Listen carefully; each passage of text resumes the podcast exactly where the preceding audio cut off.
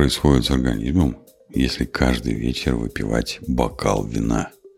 Узнаете, какой эффект может оказать на организм одна-две порции вина за ночь. Автор Джессика Болл, магистр наук, врач-диетолог, 28 апреля 2023 года, сайт eatingwell.com. Мы в Eating Well считаем, что все продукты имеют свое место в здоровом питании, в том числе и бокал вина. Различные виды алкоголя, включая вино, являются частью вечернего распорядка дня людей на протяжении многих веков. И не похоже, что это скоро прекратится. Будь то вино, пиво или выбранный вами коктейль, употребление алкоголя может принести определенную пользу здоровью, при условии, что это делается в меру – но что именно происходит, когда вы выпиваете рекомендуемые 1-2 бокала за ночь? Мы погрузились в исследование, чтобы понять, как умеренное потребление вина может повлиять на организм. И первое. Вы можете испытывать меньше стресса. Конечно, вы, возможно, испытали на себе анекдотический эффект от бокала вина в конце долгого дня – Однако существует ряд исследований, подтверждающих, что вино снижает стресс. Содержащееся в красном вине соединение под названием ресвератрол отвечает за многие противовоспалительные свойства вина. Исследование, опубликованное в 2019 году в журнале нейрофармакологии, показало, что ресвератрол может оказывать антистрессовые действия, блокируя ферменты в мозге, которые приводят к депрессии и тревожному поведению. Еще один обзор исследований показал, что умеренное потребление вина, один бокал в день для женщин и два бокала в день для мужчин, связано с уменьшением риска развития депрессии на 32%. Второе. Может улучшиться психическое здоровье – когда вы чувствуете себя менее напряженно, это повышает ваше настроение и облегчает желание общаться. Наличие сильной социальной поддержки не только дает нам чувство принадлежности к обществу, но и может значительно снизить риск развития болезни Альцгеймера. Другие недавние исследования показали, что употребление вина может иметь еще более глубокие преимущества в отношении психического здоровья.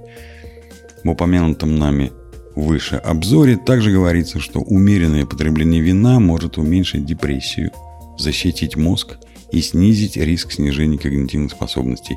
Все это способствует долголетию. Третье. Ваше сердце может стать здоровее. Уже несколько десятилетий ведутся исследования о пользе вина для здоровья сердца. Антиоксидантные соединения, содержащиеся в вине – способствует уменьшению воспаления и окислительного стресса, что снижает риск развития атеросклероза, ишемической болезни сердца и инсульта. В другом обзоре приводятся результаты исследований, согласно которым вино улучшает уровень холестерина и артериального давления, а также снижает риск сердечных приступов. Несмотря на то, что вино может показаться чудодейственным средством от сердечно-сосудистых заболеваний, это далеко не так. Более того, многие из этих исследований также показали, что употребление вина в количестве, превышающем рекомендуемую дозу, приводит к ухудшению сердечно-сосудистого здоровья. Поэтому, если вы пьете вино или любой другой алкоголь, старайтесь употреблять его не более чем в умеренных количествах. Четвертое. Здоровье кишечника может улучшиться. Здоровье кишечника может влиять на здоровье всего организма, от поддержания иммунной функции до удержания некоторых видов рака на расстоянии. Обычно, когда мы думаем о способах поддержания микробиома, мы вспоминаем о таких продуктах, как пробиотики и пребиотики, но вино также может войти в этот список.